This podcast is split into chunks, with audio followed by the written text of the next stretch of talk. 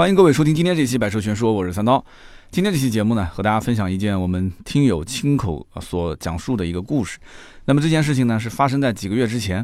我们的听友呢，也是通过盾牌联系到我们，洋洋洒洒在我们的微信上留了三千多个字啊，然后呢，也发了跟这件事相关的一些照片。但是呢，这个听友呢，也是反复强调啊，就是说，呃，因为这个车的特殊性，然后他所接触的这个车行啊，呃，包括整个故事的这个特殊性，所以希望我们。呃，不要把这个图片传播到网络上，呃，也希望就是化个名，然后呢，把这个相关的车主的一些私人信息给啊保护一下啊。那么这位听友也同意是把他的故事拿到我们节目里面来分享，所以大家也看到我们今天这期的标题了啊，比较高大上，宾利的雅致这样一款二手车。那么因此呢，我们就把这件事情发生的时间啊、地点啊，包括人物的姓名。都进行了一些这个处理，那么我觉得对整件事的过程没有丝毫的影响啊，对了解这件事情没有影响。那么这到底是发生了一件什么事情呢？啊，就是这个车主到底这个车出了什么问题呢？其实有一些问题，车主至今还是没搞明白。那么后来呢，我也和我的二手车行的合伙人也私下交流了一下，就到底为什么会出现这么离奇的一件事情。那么今天我们在节目里面也会给大家分析一波，希望呢我们的二手车同行也可以踊跃的在本期节目的下方进行留言，说说你们的分析的结果。那么这是一个什么样的事情呢？那么首先呢，这是一个在黑龙江黑河的听友。那我前面也说过了，时间、地点、人物我都会进行一些变化啊，所以他具体是哪里人我们就不说了，反正就是黑龙江黑河吧。为什么要选这个地方？因为跟他的这个故事迁入的地点有相关的联系。因为这台车子毕竟年数比较老了，所以在黑河这个城市，它是符合排放标准，国二是可以落户的，所以我们就说他是黑河人，好吧？那么如果正好巧有黑河的听友，你也别说啊，这我们当地怎么没有这种人啊，没有这种事啊？这个故事只是暂时落在黑河，好吧？那么这个听友的年纪跟我差不多大，家里面条件也相当不错，所以你想啊，他能花大几十万去买一辆宾利雅致这种零几年的老爷车。一方面自己玩，一方面收藏，那说明其实他家族的财富积累还是可以的啊。那么我们就给这个听友取个名字吧。英国人我们比较熟悉的就是像《零零七》里面的詹姆斯邦德，对吧？好，那我们就给这位黑河的兄弟叫做阿德，好吧？阿德哈。那么阿德兄弟他就说了，他说他特别喜欢这种圆形的车灯，然后雪茄车身的造型的英国车。那么雅致这种车型在他眼中肯定是独一无二的。后来我在我们的微信群里面跟大家也说了一个预告，我说今天晚上十点我们会上节目，很多人也说哇雅致这个车啊，说这个我特别喜欢啊，所以在很多人眼中雅致是一个不可替代的经典款。那无论现在的超豪车辆，不管是劳斯莱斯、宾利也好，有多新有多贵，但是当年的这种雅致这款车，它就是一个艺术品，它其实是很多的人觉得。呃，车真正的价值并不应该随着它二手车的贬值率而流失，至少这种车型，像雅致这种车肯定不是。所以很多人玩这种老爷车啊，他有一种情怀啊，他有了这种想法之后，根深蒂固的植入到自己的脑海里，他们就无论花多少钱。都要去坚定自己淘一台比较车况极品的这种经典的，比方说像宾利雅致这样的车啊，他是有这种决心的。之后呢，这个阿德就开始在网上去搜寻这款车的信息。那么通过查找啊，网络上在售的这个宾利雅致呢，也有那么十来台。但是呢，他打了电话过去之后，一个一个的去了解，他发现很多商家其实出售的是同一辆车啊，不是同一款，是同一辆车。那这种情况其实也很常见啊，像这种超豪车。有的时候，他一家车商也不一定能玩得起啊。但我说的是那种年份比较近的一些大几百万、可能上千万的车。那么关系不错的几家店，它可能会出现这种养猪的情况，就是大家一起抬石头啊，一人出三百万、四百万一起来养猪，这种情况也是有的。那么还有的呢，可能就是说车主的寄售啊，或者就是同行之间啊，就是分享一下车源信息。那么反正只要有客户能看到，只要有客户买，不管客户从谁手上买。那么最终，这个资源方就是掌握这个车的资源这一方，他如果比方说通过另外一个人介绍客户过来成交了，那就给对方一些茶水钱，这个也是顺理成章的。所以呢，这个车主就挨个问了一圈，啊，阿德他就发现，就网上真正在售的能找到的宾利雅致，其实也就只有六台。那么这六台又分布在全国各地，他也没那么多精力，对吧？他就开始一个一个的选。那这其中呢，有的是配置看不上，有的是外观和内饰的颜色看不上，有的呢看这个照片，他就感觉这个车可能车主不是很爱惜啊，保养的不是特别好。那么最后呢，他就锁定了两台车，一台车是在杭州啊，是零七年上牌的；还有一台车呢是在成都，是零五年上牌的。那么这两台车呢？在网络上的挂牌价格基本上都是八十五到九十万之间。那么阿德在去之前呢，他也做了很多功课啊，他也和这个做二手车的朋友也聊天，又问了一下，说像这种车这种年份，一般正常什么价格合适？那么他的这个朋友呢，就说一般六十到六十五万上下，反正这个我觉得入手是比较合适的。那么这种车本身就是个情怀车，就正常情况下，我觉得六十可能都到不了啊，这是我的看法。那么以防万一，这个阿德呢，当时就决定，如果去外地看车，就把这个做二手车的朋友就带着，带他一起去检查一下车况。啊，看看这个车况有没有问题。如果车况没有问题的话，呃，反正为了情怀嘛，稍微贵一点他也能接受，对吧？那么这个阿德呢，他第一站就是准备去杭州去看那一台零七年上牌的这个宾利雅致。那么在去之前呢，阿德肯定是跟这个车行的销售先是通过微信、通过电话先表达自己的诚意啊，我不是随便问问的，我也不是车商，买了我自己开的，大老远的飞过来看你的车，那基本的车况你肯定要跟我说，对吧？有没有问题啊？啊，保养的怎么样啊？那么销售肯定就说：“啊，你放心啊，这车车况特别好啊，这车也不是事故车，呃，车况放心。价格方面呢，阿德肯定也要问一下，说你这个挂牌价实在是太贵了，对吧？八十九十这个价格，那你只是骗骗这个不懂的人。他说我了解过了，这个车子反正六十左右，你看怎么样？那对方的意思就是说，那这个七十以内可以考虑啊，六十左右，反正来了再说吧，反正这个。”呃，先交个定金行不行啊？这个阿德就不同意啊。当时其实对方已经想让阿德交个意向金，那么呢，他意思就是说价格可以谈，但是关键你得过来先看车。好的，那么阿德呢就跟他的朋友两个人就直接飞到了杭州，结果到店里面一看，啊，到了店里面一看，阿德整个心里面就有点凉了半截。为什么呢？因为他朋友说，通过整个的这个车辆检测啊，就发现这个车基本上全车都做过漆。而且他自己就算不懂二手车，他拉开车门一看，整个的内饰啊磨损也是非常的严重，就可以说这就是买家秀跟卖家秀的区别。在网上看的图片不是这样子呀，这车怎么跟网上图片不一致呢？他也不好说什么，对吧？而且这车子里面你说要稍微旧一点也就算了，但是它很多按键按上去之后，通了电之后，它这个按键功能是坏的，后备箱一打开，整个的内衬板两边都掉了。所以他就觉得这个车他不能接受啊。虽然说他的这个车表显里程数只有六万多公里，阿德心想这个公里数你这是骗鬼啊？怎么可能呢？所以说这台车虽然它不是一辆事故车，但是对于阿德来讲啊，他肯定不愿意图便宜去买一辆很枯的车。就我们二手车行话讲，这个车车况不好，叫很枯枯萎的枯。他们这种有情怀的人，他宁愿多花些钱去买一辆精品车、极品车况的车，他一定不会买很枯的车。那么后来阿德又跟我说了一句，他说：“其实最不能让他接受的是什么？就是这台车的全车座椅，竟然老板帮他翻新了一下，完了之后重新包的这个皮质的座椅。他说：‘你这不是开玩笑吗？’要知道他们这种玩老爷车、玩情怀的人，要的就是原汁原味，他玩的就是一种感觉。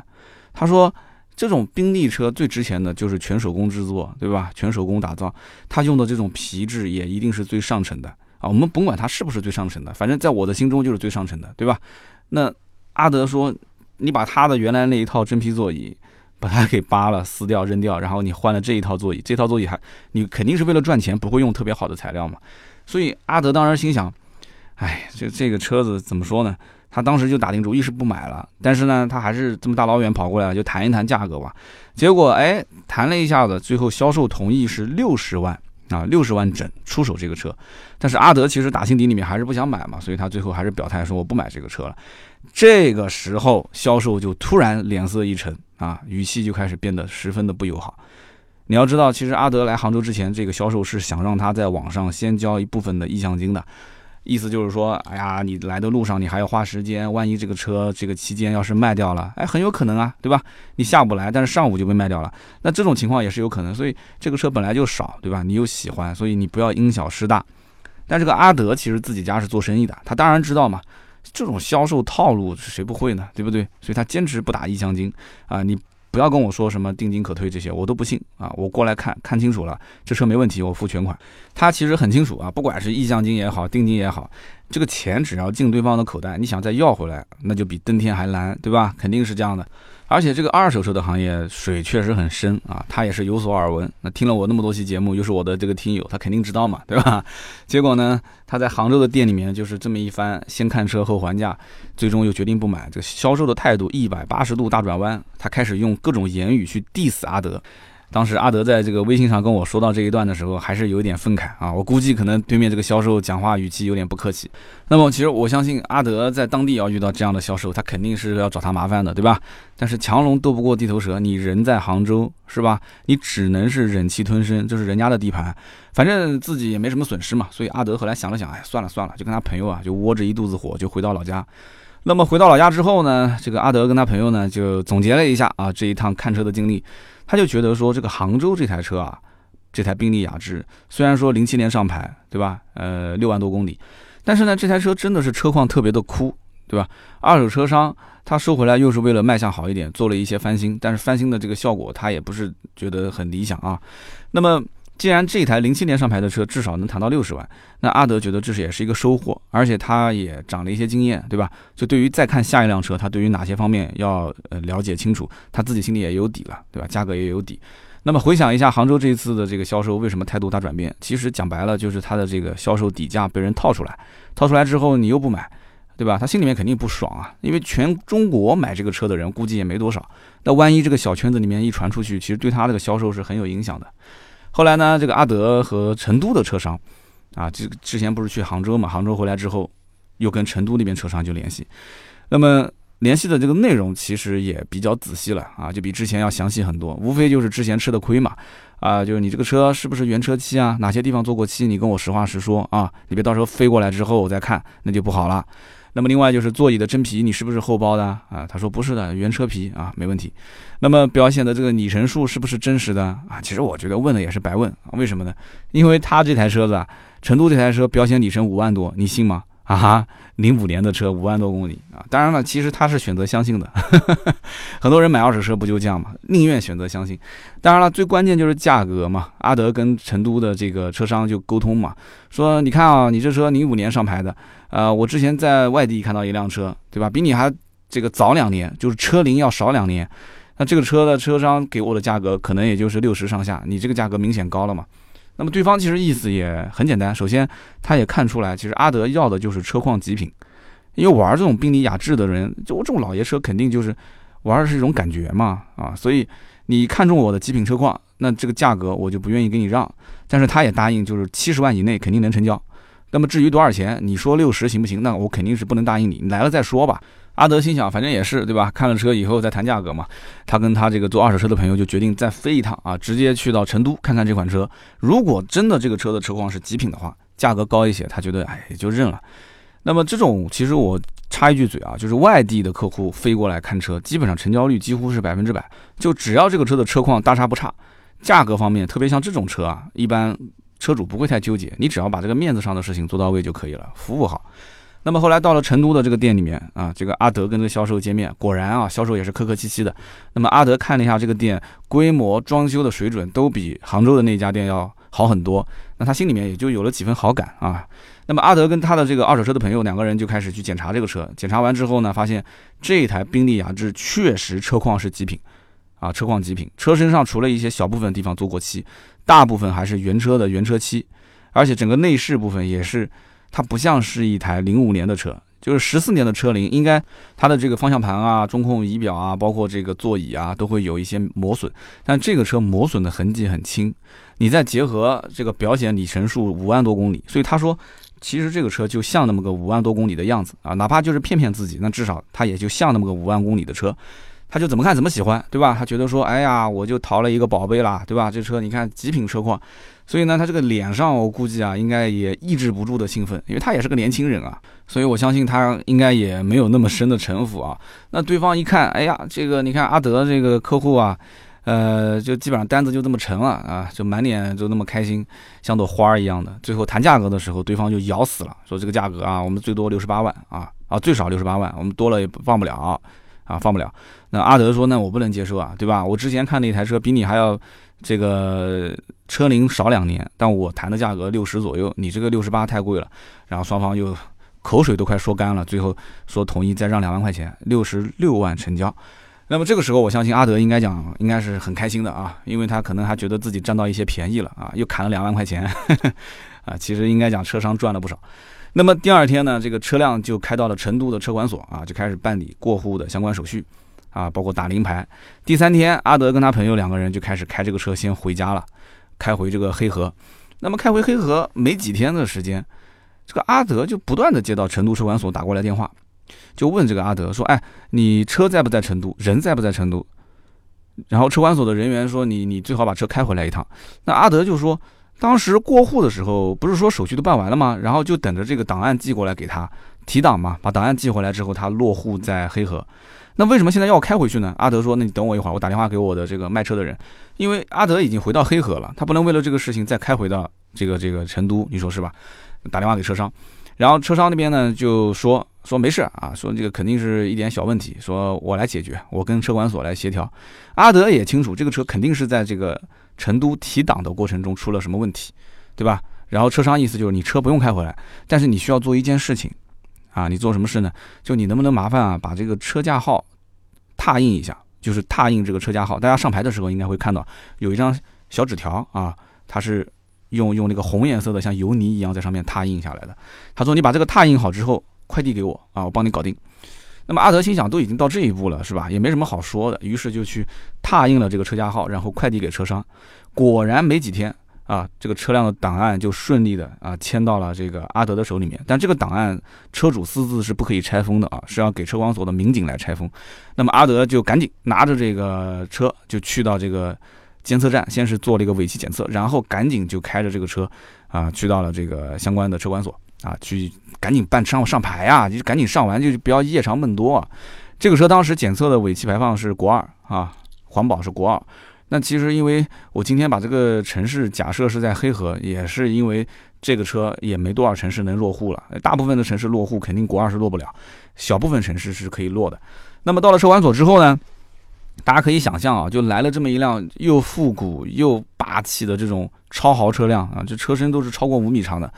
那肯定很多人就会围观啊，对吧？大家就围观。那民警也也会跟这个阿德一边聊天一边啊解封他的这个档案袋，然后就按照这个流程一步一步走啊。大家都很少见过这种，对吧？这个这个超豪的这种宾利。那么阿德当时眼看自己的车很快就要上牌了啊，心里面很开心，对吧？结果正在这时，民警突然说了一句：“说不对，说你这车有问题。”那阿德当时这个小心脏肯定就是快到嗓子眼了，是吧？就虽然他也知道这个场面有可能会出现，为什么呢？因为之前在成都这个车子，它也是出了一点提档的问题，是不是？但是呢，这件事情到底在在在自己的这个城市会不会出问题，他也心里没底。但是突然这个民警说了一句：“说你车有问题。”当时阿德就懵了，对吧？阿德就懵了，他就他就问这个民警是怎么回事啊？民警当时就指了指这个车的发动机号。啊，然后又指了指他拓印出来的这个发动机号的那个用红色的油泥拓印的这个一张小纸条，他让阿德来看，他说：“你仔细看这两边哪里不对。”阿德稍微看了一眼，他就知道什么原因了，因为这个发动机上面不是有刻印的这种凸出来的发动机号吗？这个发动机号上一共是有六个数字加两个星号啊。按道理说，你拓印出来的版本应该跟这个发动机上。凸出来的这个六个数字是完全一致的，不仅仅是数字是一模一样，应该它们每个数字之间的间隙大小，包括每个数字的造型，就比方说这个九那个勾到什么位置，六应该弯到什么位置，它们应该都是一模一样的，是不是？是不是应该一模一样？但是非常神奇的事情就发生在这里啊，它拓印的版本上面的四。和九两个数字明显跟发动机上的这个数字造型不太一样，而它的这六个数字之间的间隙的大小也是明显的不同。然后呢，这个民警啊就打着手电筒，就照着这个发动机，指着发动机号就问他，问阿德说：“哎，你难道在过户的时候你没有检查过这个地方吗？”阿德说：“我当时也看了，我不过就是对比一下数字是否一致，我看数字没问题，我也就没多想，对吧？就谁知道这个。”数字是对上了，但是字符的间距以及字符的样式它不对。然后民警就说了：“说你这台车有问题，不可以上牌。”那阿德当时就懵了，对吧？花了几十万，这车不能上牌，这算哪一出呢？他赶紧打电话就给成都这个车商，就问车商怎么回事。那一开始这个销售还愣了一下，他说：“这怎么可能呢？肯定是你们当地的车管所在挑刺，对吧？”啊，看你们是一台豪华车，对吧？然后找个理由想创一点外汇，说说你你你你你阿德，你赶紧找一个这个黄牛过来帮你办，肯定能过。但是阿德说这个问题比你想的严重啊，啊，这这不是找找不找黄牛的事情。我就问你啊，你之前拍的这个发动机号，还有就是档案里面的这个拓印的发动机号，对吧？那为什么会不一样？然后阿德就把照片发给他看，把这里面不一样的地方圈出来。那对面的销售说他也很惊讶，他也不知道怎么会出现这种情况的。当然这个是装的还是真的不知道，我们也不是很清楚。那么与此同时，民警也是把这个不予受理的退单也给他开出来，阿德也把这个退单也拍了个照片发给了成都的车商看。那么接下来就是一个非常漫长的拉锯战啊！先是成都的车商从黑河本地找了一个人。哎，他们关系也是真的是很厉害，找了一个人，然后找阿德去核实了情况。核实完情况之后呢，啊，这个黑河当地的这个他们成都车商找来的人就讲，他说你这样子吧，呃，我想办法帮这台车先落到我们公司的账户，就是先上公牌，上完公牌之后，我们再把这个户过给你。那阿德肯定不同意啊，对吧？你一个陌生人，我又不认识你，现在你要把我的车落到你们公司，那万一落到你们公司，突然之间你嘴一抹，你说。这个车是你买的，那阿德这个几十万的车钱不就打水漂了吗？就打官司都打不赢啊！况且经过这几天，阿德冷静思考，他觉得这个问题不是能不能上牌，而是这台车是有问题的，啊，这才是最主要的问题。阿德觉得这台车发动机肯定是有故事的啊，这台车子肯定是有故事的，所以呢，他就跟成都的销售提出我要退车。那成都的销售一听，你退车是肯定不行啊，对吧？他也急了嘛。他这车是没问题的，我们俩双方都验过车，验完车你才去过户的，是吧？他就是认为阿德就是没找黄牛上牌嘛。当时这个阿德就火了，就质问他说：“难道我正常买车、正常走程序上牌就不行吗？还一定要找黄牛？你当时卖车给我也没说要找黄牛。”然后之后的一两天，这个阿德和成都车商之间啊，就谈的就不是很愉快。那对方就是说我可以找人，不行就帮你到周边的城市去落户啊，或者说是你不行就。你人也不用来，车也不用来，我给你办一个这个成都的暂住证，我给你在成都上个牌啊，办好之后我直接给你寄回去。那阿德肯定不能接受啊，因为他现在心里面有阴影啊，他心里面有个结，他觉得说这台车，这台宾利雅致肯定是一台问题车，啊，他只是接了一个烫手的山芋啊，所以阿德认为我一定要退车。那么最后这个销售也有点火了啊，恼羞成怒，就跟阿德就对吵啊。他的意思就是说，买之前我们双方都确认过的，现在你钱已经交了，而且我是寄售，我钱已经给我们的那个原车主已经结过了。那你现在你你还来找我退车，我你退给我，我车子怎么处理呢？是不是？而且我可以完全不理你嘛，对吧？那双方就扯啊，扯来扯去。那阿德最后表态说啊，你你是这种态度是吧？好，那我现在就马上出发，我直接把车送回到你们店，我堵你们店的门，行不行？我现场维权，再不行我就坐在引擎盖上哭啊！这是他原话啊。然后结果呢？第二天，这个成都的二手车车行的经理打电话过来，他说：“哎，你是阿德吗？”哎，阿德说是。然后对方跟阿德先是客套了一番啊，客套完之后呢，他就告诉他，他说啊，这个车呢肯定是没问题的，你放心开。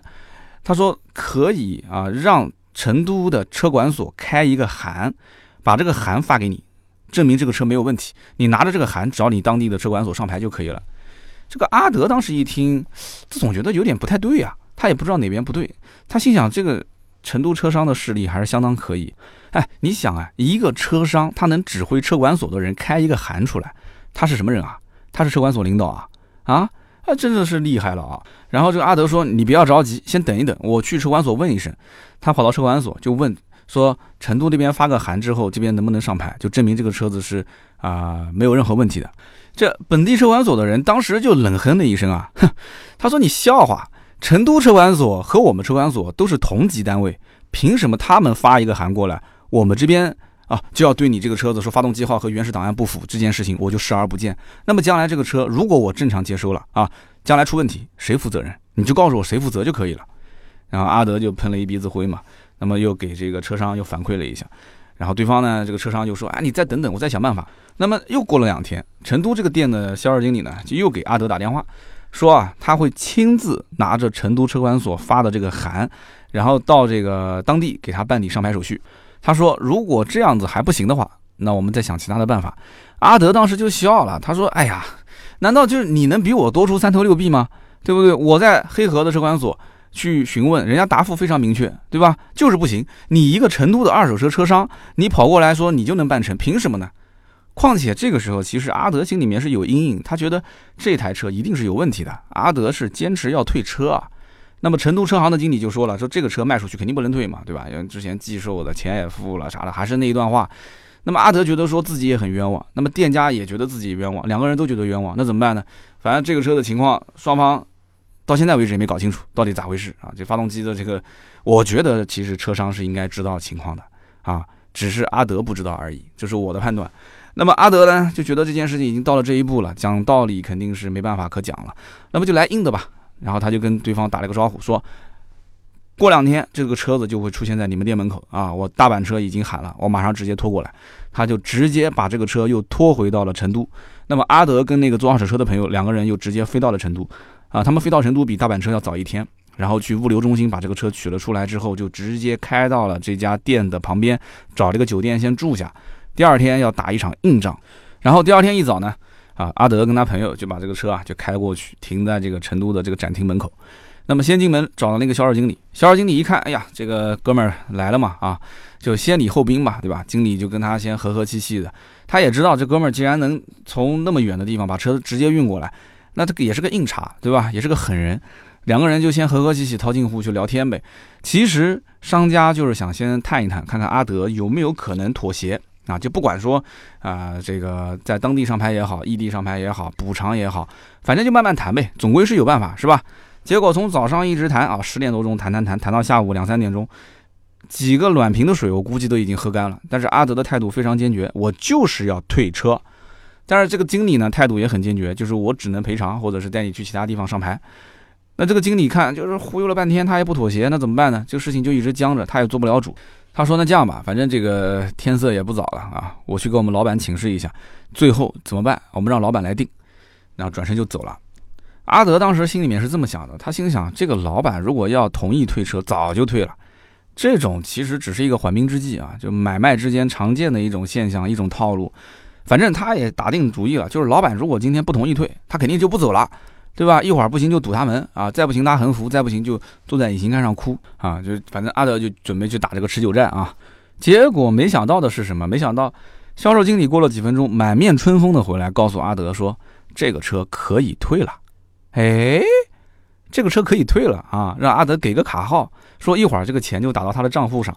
这当时可把这个阿德高兴坏了啊！他估计可能还掐了一下自己大腿啊，就告诉自己不再做梦是吧？这个幸福来得太突然啊！就就就就就这么简单就同意退车了。哎呀，真是！然后果然啊，没一会儿这个车的相关的全款就全部退到了自己的账上。那么相关的这些车辆的手续啊，肯定就不用说了嘛，你也得退还给店家。那么这些交接完之后，阿德也挺开心的，对吧？你看，哎呀，这个钱都到账了，这心里面肯定特别开心。当时呢，就准备拍拍屁股就走人了。当他刚刚站起身准备出门的时候，他突然一想，不对呀，哎，我怎么还开心了呢？为了这台车，前前后后打飞的来回，还有住宿，还有吃喝，对吧？第一次车子还是自己开回去的，油费、路费。还有这一次拖过来的拖车费，他不算不要紧，稍微算一算花了多少钱，两万多啊！哎，这两万多，那现在怎么找他赔偿呢？他刚刚把那个手续已经交出去了，对吧？对方的车款也打回来了，就现在阿德手上一个纸片都没有啊，就没有资料，没有相关的一些证据，他是怎么跟对方谈筹码都没有，对吧？然后他就没办法谈，然后他就跟他又好说歹说，说了两个多小时，对方的意思很简单，就是这个车都已经退了，你也看，对吧？就你要赔偿，肯定是门都没有啊。他说最后经理讲说，那也就别耗着了，这样吧，你把你所有的涉及到这一次买车退车的费用。啊，相关的这些你都写出来，列个明细啊，我尽量争取吧，啊，能争取多少是多少。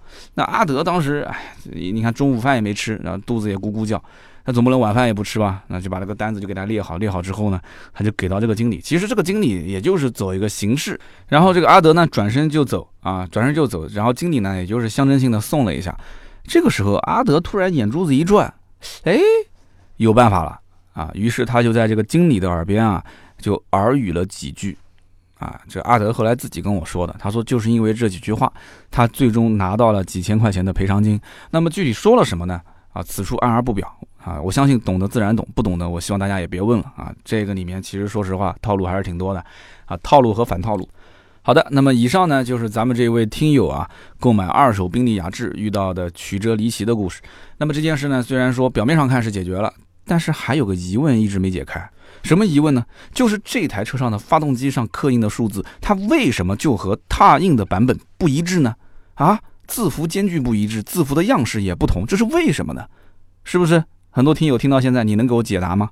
啊，后来我和我的二手车的合伙人就大概聊了一下这件事情，我的二手车合伙人呢就眯着眼睛笑啊，他跟我说，其实呢这件事情答案也很简单，这台车的发动机啊，它百分之百是换过的。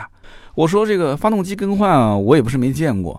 以前我卖的那个品牌啊，经常烧机油，烧机油呢就跟厂家索赔，索赔就会发一个发动机的总成过来，然后进行更换。但是发动机一旦更换之后，车主的相关的行驶证和登记证书，他都得要重新办理。为什么呢？因为它的发动机号变更了。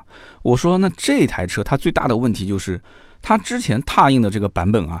跟它现在这个车上的发动机明显就不是一个发动机上踏出来的，对不对？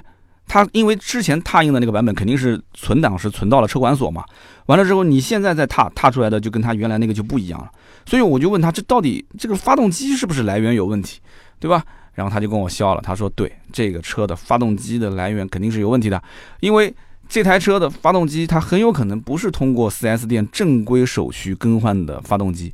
那么，既然不是通过正规手续，那就肯定是通过走私啊啊，或者是通过某一些小的渠道买到的这种啊拆车件，然后呢，把这个车的相关的零配件拿回来之后，自己进行打码。自己进行更换这个相关的发动机号，那么它原车的那个发动机可能是有问题啊，已经被换掉了。只不过你要走正规途径，那价格太高，对吧？所以呢，反正能开就可以了，就找了一个途径，就搞了这么一个发动机，打了这么一个发动机号上去，就这么这样子开着呗。所以呢，我的这个合伙人随手就帮我查了一下，说我给你看看同款的雅致现在这个六点八 T 的引擎到底卖多少钱。结果上网一搜，就这个引擎现在马上你要买都能买得到。六万块钱上下，这个价格肯定是可以谈的啊！六万块钱上下，然后我这个二手车合伙人就笑了，他说：“我跟你这么讲啊，在西部很多的城市，车管所，特别是二手车跟车管所之间这种各种说不清的关系，就是说他们这些车管所啊，管理相对宽松一些啊，打双引号的宽松一些。所以像这种啊，说真不真，说假不假的这种车，它总归是有一些车商他有路子啊，有路子上下打点一下，车管所就给过了。”啊，然后我就问我们的合伙人啊，我说那南京的车管所管你宽不宽松呢？啊，好的，那么以上呢就是本期节目的所有的内容啊。关于今天这一期节目疑点重重的宾利雅致，那么大家有什么自己的看法，也欢迎在我们节目下方进行留言评论。如果有二手车行的相关的同行朋友，也希望啊说出你们的一些判断，那么也欢迎呢各位听友踊跃的可以跟我们投稿。你看这个节目不挺好吗？今天这一期的故事内容就是我们的啊听友粉丝。就是在微信上给盾牌发语音、发文字投稿，然后我跟他又保持了联系，我加他微信嘛，跟他聊了一下，我觉得。这种方式真的不错，联系我们的盾牌，加他的微信四六四幺五二五四，说出你的故事，说说你或者你身边有没有发生过这种曲折离奇的买车卖车、用车修车的相关的故事呢？那么每期节目留言评论是对主播最大的支持，我们也会在每期节目下方的留言区抽取三位的幸运听友，赠送价值一百六十八元的芥末绿燃油添加剂一瓶。好的，那么下面呢，我们就看一看上一期节目的留言互动。那么，因为在本周我们还有一期特约的节目，所以呢，前面有两期的留言，我们一并抽取，好吧？那么今天就抽六位幸运的听友。那么上一期节目呢，是我们的这个特约节目，全新胜达。其实这个车真的还不错啊，就是正常版本，我要是做一期节目的话，呃，我相信也至少三分之二、呃四分之三，我是在夸这个车。那么这期节目呢，我就选几位点赞最多的吧。第一位叫做老麻 VF。他说：“我觉得开现代车比 BBA 好多了，比开宾利还有面子。赞同我的意见，请点赞。”哎，巧了，你刚说完宾利，下面一期节目就是宾利，真的是有缘分啊！啊，他这个留言应该是最早就是当天更新当天留言的，这个老麻跟你也是有缘分。但是我要提醒一句。大家肯定也是老铁，也都知道我的特约节目呢，大家多多捧场，对吧？多多留言，我很感动。但是呢，这个留言不要太过啊，好好就好。但是你这一说比 BBA 比宾利开还有面子，就有点过了，兄弟啊，有点过了啊！感谢你是肯定要感谢的，但是这个面子稍微给的到这个点，到这个位置，度要把握好，好不好？好，下面一位是听一 M 六，这也是我们的老听友了。他说现在是我开过最好的车。哥们儿，这个我想表达的意见就跟上一条是一样的啊，不赘述了。那么第三位听友也是我们的老铁啊，叫做心有猛虎啊，细嗅蔷薇。然后他说，我是胜达的潜在买家，希望刀哥做一期不是特约的节目，好好说一下这个车，顺便说一下韩系车到底能不能买。网上说韩系车时间长了之后底盘松散，质量不好，刀哥你觉得呢？我觉得啊，你听网上说，你不如去听出租车司机或者是网约车的司机，他们是怎么说的？你听了他们的诉说之后，你就知道到底是不是底盘松散，质量好不好。好不好？所以呢，以上三位就是上一期北京现代全新胜达的听友啊，抽奖的这个获得者。那么尽快联系我们啊，点我们的头像，然后直接私信我你的快递方式。那么再上一期呢，是跟安迪老爹连线啊，关于全新的宝马三系。那么那期节目确实到后期有点卡，所以我也问了大家，就是说啊，为什么这么卡？这个有没有好的方式方法能推荐给我？那么看到很多人给我提供了一些连线的软件。那么我也跟这些软件平台联系了，但是大多数都是一些会议的这种连线，然后有的说做不了啊，然后有的说这个费用我给你报一下，结果一听一年要花三四千块钱。啊，我一年连线也连不到十回，所以我觉得这个单价成本是不是有点高？而且最关键就是，我想知道它到底效果怎么样。我希望它跟我之间是实时的能够有互动，而且音质比较好。那么，所以呢，有的平台说给我一个账号，让我可以免费先试用一段时间啊。所以马上这次节后我就会去尝试来用一下。那么上一期呢，有一位叫做油条舒畅，他说。啊，这一期的音质确实有一点不尽如人意啊。那么后面也确实有一些卡壳。他说我给个建议啊，他说我是做音乐的，我平时会做一些编曲，做一些录音。他说我觉得音质问题，呃，其实真的是不能用这个音频的实时传输的。他说传输肯定会有延迟，网络设备、软件各方面的原因都会导致。他说声音需要处理再传播，这里面肯定是需要时间，所以。节目啊，反正你也不是直播，对吧？所以能不能双方啊，就是用比较好的这种音质的专业的软件和硬件来进行操作？他说 Windows 可以用 Cubase 啊，这个苹果电脑的话可以用这个 Logic 或者是用这个 Pro Tools。其实我告诉你，我们用的软件相对来讲也不算差了。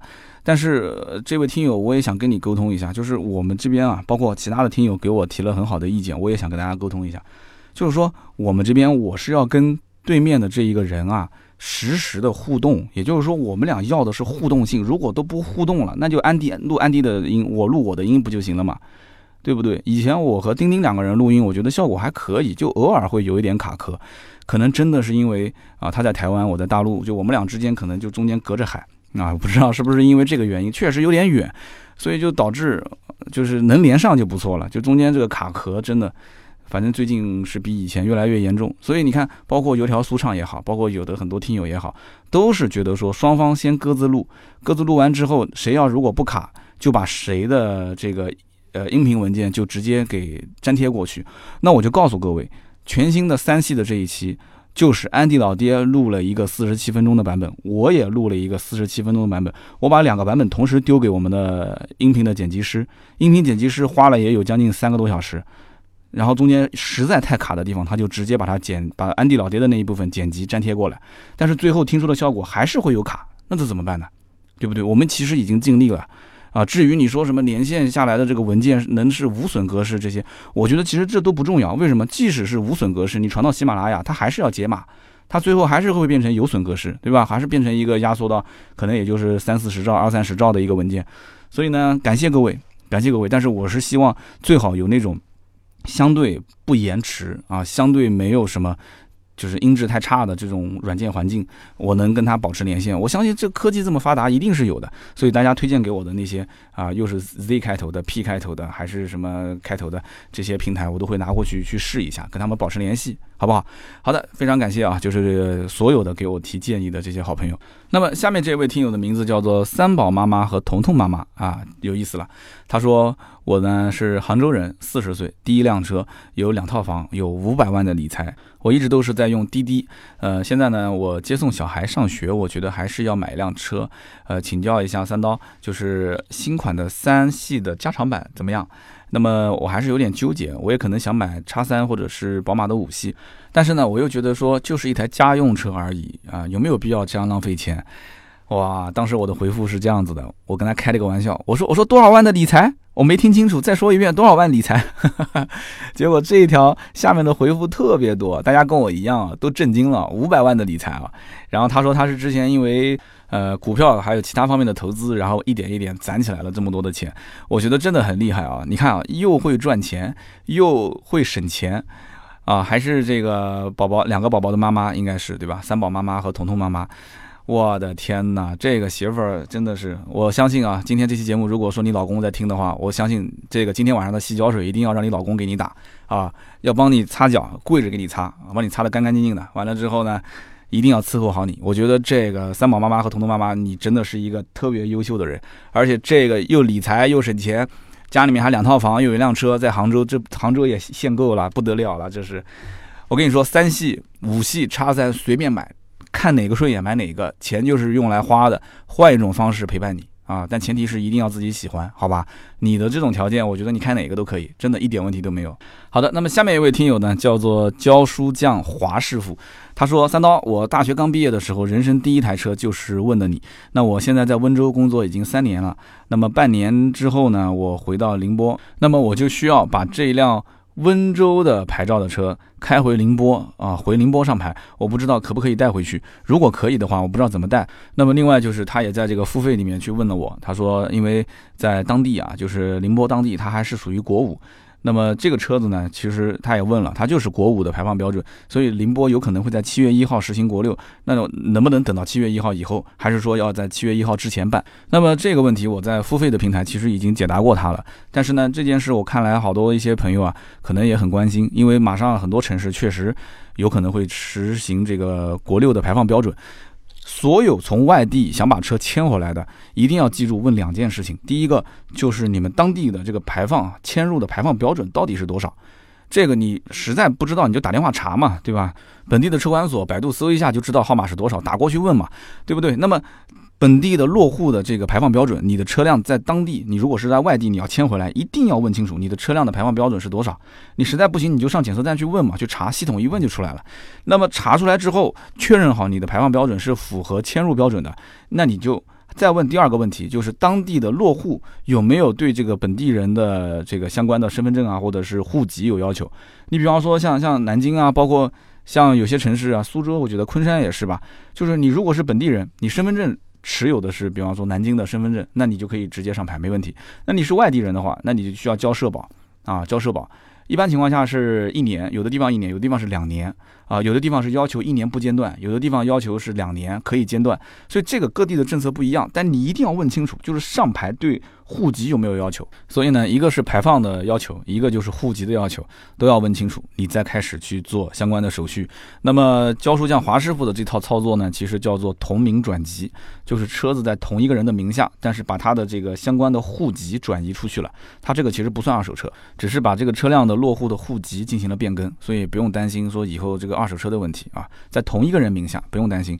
好的，那么以上呢就是今天节目的所有的内容，感谢各位的收听和陪伴啊！这两天呢，因为真的是出差啊，然后事情特别多，嗓子特别不舒服。今天这一期我中间估计有断过。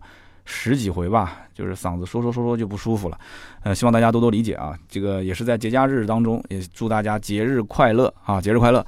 那么关于今天这期节目呢，我希望听听大家的意见啊，大家多多留言。那么如果说有需要买新车咨询价格，或者是二手车咨询价格等等跟车相关的问题，都可以加我们的微信四六四幺五二五四啊，盾牌的微信号。加了它之后呢，保持联系，我们也会经常在朋友圈更新我们最新的内容。好，那么节目就到这里，我们周六接着聊，拜拜。